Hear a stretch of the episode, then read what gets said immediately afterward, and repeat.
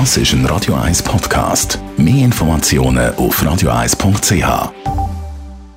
Gesundheit und Wissenschaft auf Radio 1.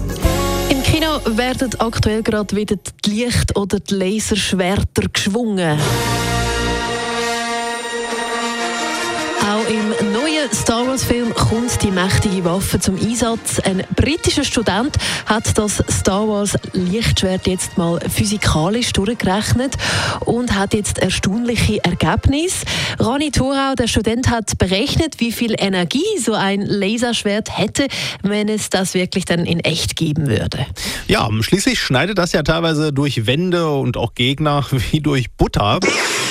Der britische Student Luke Wilcox hat sich mal ein paar Star Wars-Szenen genau angeschaut.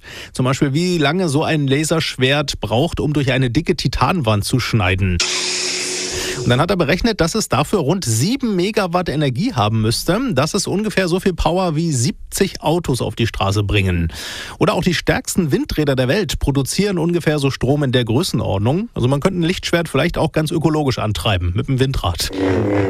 Und der Student hat sich auch angeschaut, welche Lichtschwerter die mächtigsten sind. Ja, genau. Die guten Helden, die schwingen ja meistens grüne bei Star Wars, die bösen mehr rote. Also zum Beispiel beim berühmten Duell Darth Vader gegen Luke Skywalker schwang Bösewicht Vader ein rotes Lichtschwert und Luke ein grünes. Ja, und physikalisch war eigentlich klar, dass Skywalker am Ende gewinnt.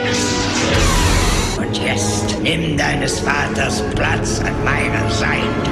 Denn grüne Lichtschwerter wären energiereicher als rote, hat der britische Student ausgerechnet. Das hängt von der Wellenlänge des Lichtes ab, die mit der Farbe und der Energie zusammenhängt. Ja, und noch energiereicher wären allerdings violette Lichtschwerter. Also vielleicht sollten da ein paar Star Wars-Figuren mal umrüsten. Der Roni Thorau über physikalische Berechnungen von der Star Wars. Das ist ein Radio 1 Podcast. Mehr Informationen auf radio1.ch.